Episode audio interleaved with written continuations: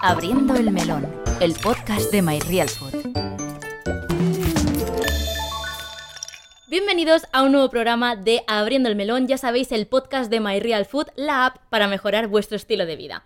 Yo soy Judith, a mi derecha tengo a Natalia Padilla, como siempre, Hola. y a mi izquierda Arianda Parés. Hola. Hoy sí os sí os he presentado al principio, que luego, si no, se me olvida. Y es que ya sabéis que hace unos días, como siempre, todos los lunes os dejamos una cajita de preguntas y esta vez os preguntamos, primero de todo, si habéis tenido dolores menstruales, que lamentándolo mucho es algo bastante normal en la población. Y luego también os preguntamos si teníais dudas sobre cómo nuestra alimentación podía afectar al ciclo menstrual. Así que no me enrollo más, como siempre digo, y vamos a empezar a hablar sobre este tema. Chicas, antes de nada, vamos a poner en situación a, a los real fooders, a la gente que nos escuche, y es que, ¿qué es un ciclo menstrual? Pues es el ciclo por el cual el organismo se va a preparar para la reproducción, ¿vale? Entonces eh, hay que tener en cuenta que es un signo vital y hay que prestarle atención porque si no funciona correctamente o vemos algún desajuste, puede ser porque hay algo detrás de eso. Entonces, antes de nada, advertencia, si tenéis ciclos menstruales que son irregulares o no os viene la menstruación, esto es una alerta. ¿Vale? Sí, y también decir que para que haya menstruación tiene que haber ovulación. Eh, y que la ovulación no es importante solo para la reproducción y para el ciclo menstrual, sino también para evitar posibles eh, futuras complicaciones como la osteoporosis, enfermedades cardiovasculares o algunos tipos de cáncer. Vale. Ahora, Natalia, comentabas el tema de la duración. Eh, ¿Podemos hablar sobre ello? Sobre la duración de la menstruación o del ciclo menstrual y sus fases, porque es algo que también, bueno, al menos a mí me interesa muchísimo. Vale, pues sí, el ciclo menstrual más o menos debería durar entre unos 24 o 26 días hasta unos 35. Vale. Sí que puede haber un poco de, de va- variabilidad dependiendo de la persona o también entre ciclo y ciclo, ¿vale? Pero eso es el rango que se consider- consideraría normal, Vale. ¿vale? Entonces, para explicaros un poquito las fases, lo vamos a dividir en dos. Vale. ¿Vale? La primera fase sería la fase folicular, que iría del día 1 al día 14 más o menos. Luego, a mitad del ciclo, tendría lugar la ovulación. Y luego pasaríamos a la fase lútea, que ya sería del- a partir de la ovulación hasta el día 28. Diciendo que el, el día 1, eh, que es el día de la menstruación, sería el primer día del ciclo. Sí, en las fases que comenta Natalia, las hormonas van variando, por eso es un ciclo. Y también comentar que el ciclo realmente comienza en el cerebro. En una zona que se llama hipotálamo, se empiezan a dar unas señales que lo que hacen es que llegan al ovario y permiten toda esta regularidad de hormonas que permiten el ciclo. Vamos a ver si queréis un poco qué pasa en cada fase. Sí, exacto. Vale, pues bueno, primero te- de todo tenemos la fase folicular, que en esta fase el estrógeno y la hormona folículo estimulante van a ir aumentando, ¿vale? Y entonces lo que sucede en esta fase es que el folículo va cultivándose, va madurando, madurando, hasta que llega más o menos el día 14 que hemos dicho, que sería cuando tendría lugar la ovulación, ¿vale? Entonces, en, digamos, el día 14 el estrógeno está como en su punto más alto, Vale. ¿vale? Y entra en juego otra hormona que se llama hormona luteinizante, que esto lo que permite es que el folículo libere el ovario y esto es lo que se conoce como ovulación. Vale. Y entonces ya pasaríamos A la siguiente a la fase. siguiente. Sí, a la fase lútea. Una vez se ha liberado el óvulo, el, el folículo roto se pasa a llamar eh, cuerpo lúteo, que lo que hace es empezar a secretar otra hormona que es la progesterona.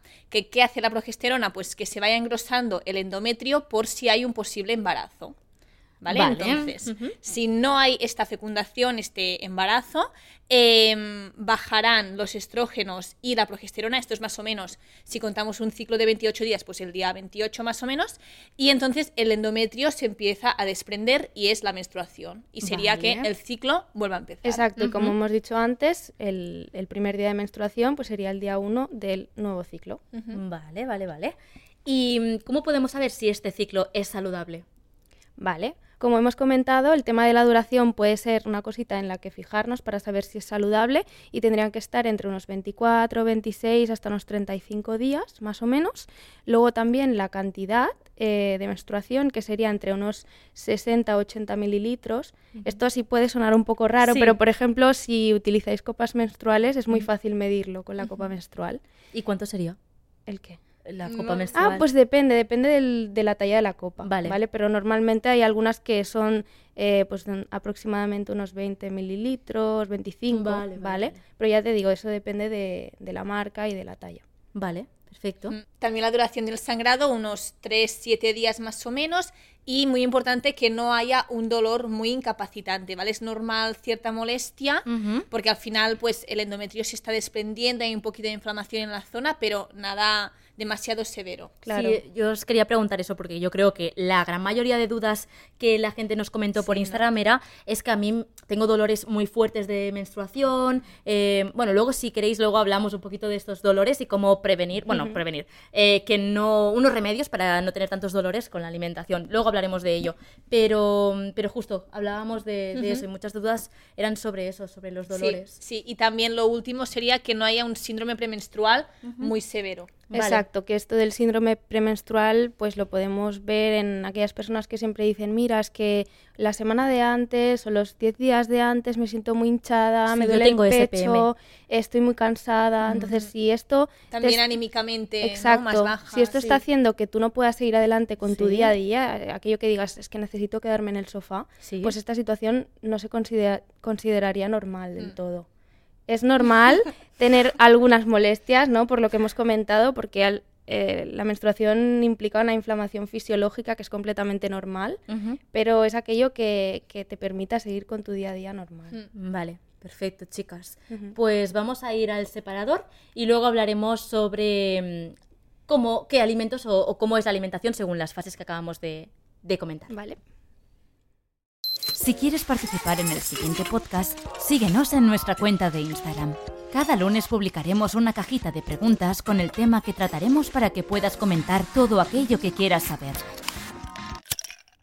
Bueno, al final esto es un programa sobre alimentación, estilo de vida, ya lo sabéis, sobre nutrición, así que como os he comentado hace un ratito, ahora mismo vamos a hablar sobre la alimentación según las fases del ciclo menstrual. Pero antes de nada, quiero comentaros que tenemos un concursazo en la aplicación, en la aplicación My Real Food, ya lo sabéis, así que si no la tenéis, descargarla porque es totalmente gratuita y además este mes, hasta el 30 de noviembre, si escaneáis, si vais por el súper, escaneáis productos, vais a casa de tu amigo, eh, tus propios productos que tengas por, el, por casa, ¿no? Si los escaneáis, entraréis en el concurso y la persona que más escaneos haga hasta el 30 de noviembre va a poder ganar una tarjeta de 200 euros para Amazon para gastar en lo que tú quieras. Así que no lo pienses más, descarga la aplicación y participa en el concurso que estamos haciendo, que es una pasada. Nada verdad. mal. Así es, ya sabéis qué hacer en vuestro tiempo libre, a Eso todo lo que podáis. Hasta el 30 de noviembre, chicos. Lo iremos repitiendo en los siguientes programas, así también, eh, por si alguien no lo ha escuchado, que tengas las posibilidades igual que cualquier otro. Ahora sí, vamos a hablar sobre esta alimentación según la fase del ciclo menstrual en la que te encuentres. Eh, chicas, quien Vale. quiera. Natalia empieza. Venga. Vale, pues comentar que la alimentación tiene que ser, la base de todo tiene que ser como lo que hablábamos en podcast en los episodios anteriores. Sí. Eh, una alimentación saludable, basada en comida real, pero sí que podemos hacer, al- o sea, podemos fijarnos en algunos detallitos para poder optimizar esto y también ayudar con la nutrición al ciclo menstrual.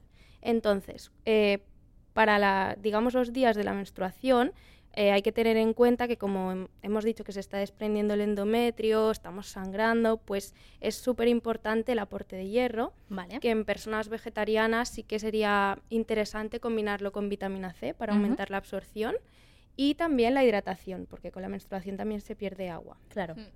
Sí, para el tema, como decíamos, de la pequeña inflamación que hay, las molestias, eh, puede ir muy bien el pescado azul, que es muy antiinflamatorio, eh, y también las nueces, eh, la chía y el lino, que todo esto nos aporta omega 3, y también especias con potencial antiinflamatorio como la cúrcuma con pimienta Justo. negra, Vale. canela ceilán, jengibre, etcétera.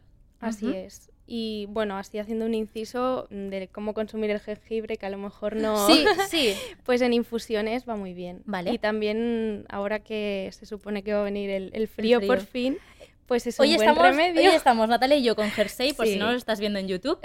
Ari sigue, sigue Sí, con sí, su... sí, Yo sí. sigo en el veroño este. He de decir que seguramente esto cambie y la semana que viene nos volváis a ver con tirantes porque vuelve otra vez el calor. Pero Sí, bueno, Madre mía. eh, vale, seguimos, seguimos. pues Sí. esto, la infusión de jengibre. Bien es- calentita. Ahí está. Y si le queréis dar un toque dulce ya con la cane- canela ceilán, queda perfecto. Ya Oye. tenemos un mix súper antiinflamatorio. Súper bien. Y bueno, ya aprovecho ahí el spam, decir que si queréis más consejos de cómo endulzar vuestros platos, vuestras bebidas, el capítulo anterior hablamos justamente de eso, así que puedes ir al anterior. Total. Eh, chicas, a mí me pasa una cosa, por ejemplo, yo cuando tengo la menstruación, eh, muchas veces tengo fases así como más de ansiedad, a veces tengo insomnio. ¿Esto Sí. es normal? Sí, Sí que sí. es. eh, te cuento primero la fase folicular Vale. y después Natalia nos explica la fase lútea, que Ahí es es donde, donde- puede pasar más Sí. esto que comentas. Me Así parece es. bien. ¿Vale? Entonces, Vale. en la fase folicular eh, hemos dicho que los estrógenos están más altos y esto puede dar que haya un poquito más de sensibilidad a la insulina y también que nos notemos como más enérgicas, ¿vale? Entonces, eh, lo que podemos tener en cuenta es potenciar la nutrición folicular para que este folículo se desarrolle correctamente. Eh, una alimentación variada en general, como ha comentado Natalia antes, pero para decir algunas cosas más concretas, por ejemplo, el óxido nítrico, que encontramos en remolacha, cacao, eh, y también en las espinacas. Te iba a preguntar, hay un mito por ahí que no sé si es verdad, que decían, al menos a mí desde pequeña siempre me lo han dicho, comer chocolate alivia los dolores de la regla. A ver, puede ayudar un poco. Puede ayudar. Pero porque también lleva algún compuesto antioxidante. Sí. Vale. Después, el omega 3, que ya hemos comentado antes, pescado azul, nueces, chía y lino. Y también el zinc en mariscos, quesos, semillas, frutos secos, etcétera. Y después también eh, hay que tener en cuenta que estos estrógenos, ¿vale? Se tienen que metabolizar. Vale. Esta meta- metabolización se da, pues, principalmente en el hígado y para una correcta eliminación, eh, muy interesantes las crucíferas, ¿vale? Que serían las coles, eh, coliflor, brócoli, etcétera. ujú. Y también eh, un correcto estado de la microbiota intestinal. Vale, vale, vale, vale. ¿Y la siguiente fase? Vale, esa es la, Eh, por la que tú que preguntabas. sí. Vale, pues seguramente todas las personas que tienen la menstruación han detectado que algunos días, pues estamos, sobre todo los días previos, como más decaídas, más cansadas. lloro mucho. Bueno, esto Bueno, puede deberse también porque hay, bueno, la serotonina, que es la hormona de la felicidad, disminuye un poquito. Además, en esta fase puede haber una leve resistencia a la insulina, podemos sentirnos más cansadas, nos puede como costar todo un mundo a mí y me es pasa, ¿eh? completamente normal. Y también está el tema de los antojos, que puede ser que a veces nos apetezca en esta fase pues eh, comer algo más dulce, más palatable. Sí. Entonces ahora vamos con los tips para poder solventar esto. Me va genial que digas esto, Natalia, porque el reto de esta semana tiene mucho que ver con ello. Seguimos hablando de esto y ahora os introducimos el reto. Para acompañar un poquito con la alimentación esta fase, estaría bien el consejo de eh, pues tener las ingestas como bien fraccionadas, es decir, bien organizadas, ¿no? Y contemplar ese snack, ¿no? Si nos apetece así algo dulce, en el que podemos añadir eh, chocolate 85% superior, que hemos comentado que nos iría muy bien, Sí. también combinarlo con alguna fruta, añadir frutos secos, y así estamos haciendo un snack como más dulce, que satisface un poquito esas ganitas de, de comer pues algo más especial. Decir también que si algún día os apetece comeros un donut o un siempre- flan, lo que siempre que no pasa nada, ¿eh? Eso Pero bueno, si queremos también la versión saludable, pues tenemos este tip. ¿Vale? Y también eh, otras cositas que podíamos tener en cuenta es que en esta fase eh, puede costar más conciliar el sueño. Entonces, Lo del insomnio que te... Vale. Introducir alimentos ricos en magnesio, como por ejemplo los cereales integrales, las legumbres, eh, frutos secos y el cacao también, pues nos puede ayudar también con eso. Un Jolín, poquito. qué completo. Muy bien, Natalia. Pues ahora sí. Sí, ahora sí. Pues nos vamos al reto de esta semana que os va a gustar y yo creo que os daremos unos tips para poder cumplirlo al 100%, aunque como siempre os decimos, oye, que no pasa nada si no lo cumplís, ¿vale? Vamos al reto y os lo contamos. Si te ha quedado alguna duda sobre este tema, escríbenos en redes sociales y te la resolveremos. Antes de finalizar el podcast, te proponemos un reto para cumplirlo durante la semana. Da igual cuando escuches esto, el reto de esta semana es... Potencia aquellos alimentos que puedan ayudarte en tu ciclo menstrual. Bueno, ya habéis escuchado el reto de esta semana, ya os hemos dicho que tenía mucho que ver con lo que os vamos a contar a continuación y bueno, ya lo habéis oído, pero lo voy a volver a comentar y es potenciar aquellos alimentos que nos pueden ayudar en nuestro ciclo menstrual. Así que, eh, ¿quién quiera empezar? Venga, Ari. si empiezo yo, vamos a resumir un poco alimentos Sí. a potenciar, ¿vale? Durante el ciclo en general. Eh, para el tema de la menstruación, sobre todo, pues el hierro, ¿vale? Legumbres combinadas con vitamina C, eh, carne, pescado, huevos. Después también alimentos antiinflamatorios como eh, ricos en omega 3, pescado azul, nueces, chía, lino. Y también muy interesantes los alimentos ricos en antioxidantes como los frutos rojos y las crucíferas, coles, brócoli, etcétera. Todo esto nos puede ayudar también con lo que comentabas, Judith, del tema de los dolores, ¿vale? A mitigar un poquito. Vale. Y por último también una hidratación adecuada.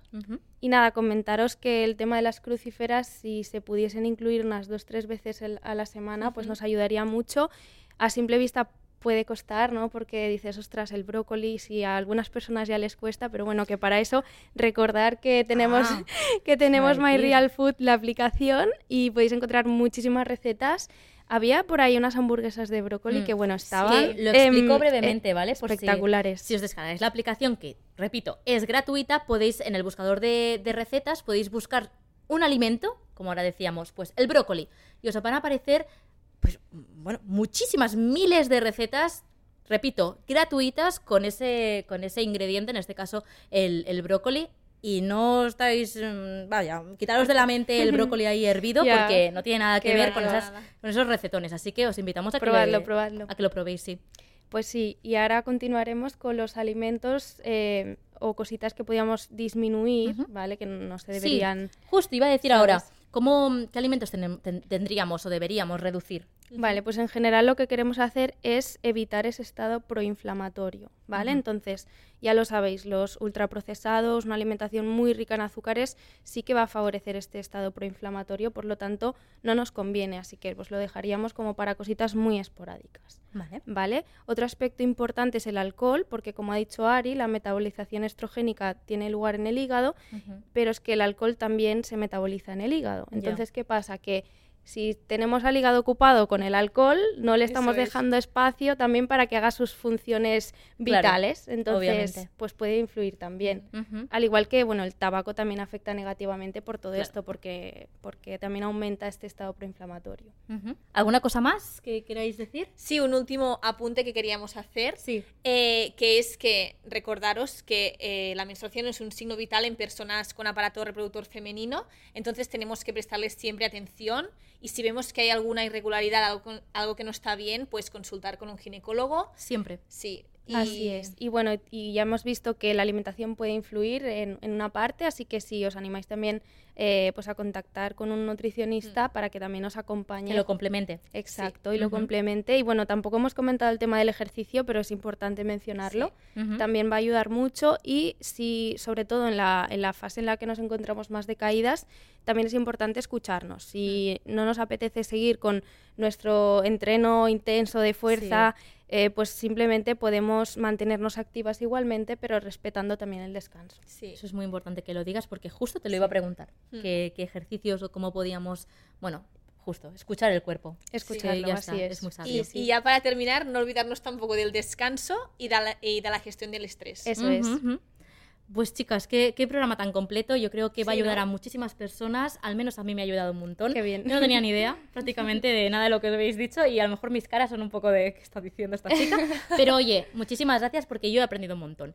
Antes de finalizar el podcast de hoy, recordaros que tenemos este concurso enorme maravilloso en la aplicación, así que id ya a participar porque es que podéis ganar 200 euros, que siempre van muy bien, además para gastarlos en lo que queráis, o sea, escanead, ya está, no quiero entrar más en ello.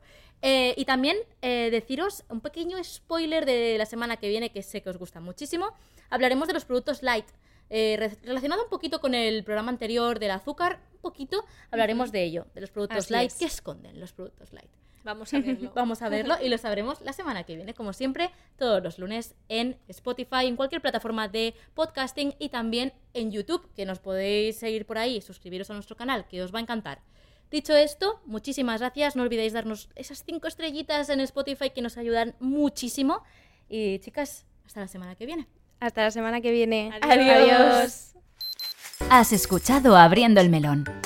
Si te ha gustado el contenido de este podcast, puedes compartirlo con tus amigos y familiares. Síguenos en redes sociales y tómate un minuto para dejarnos tus 5 estrellas. Nos ayudarías mucho para seguir creando contenido. Y no olvides descargar gratis My Real Food, la app para comer más saludable y mejorar tu estilo de vida.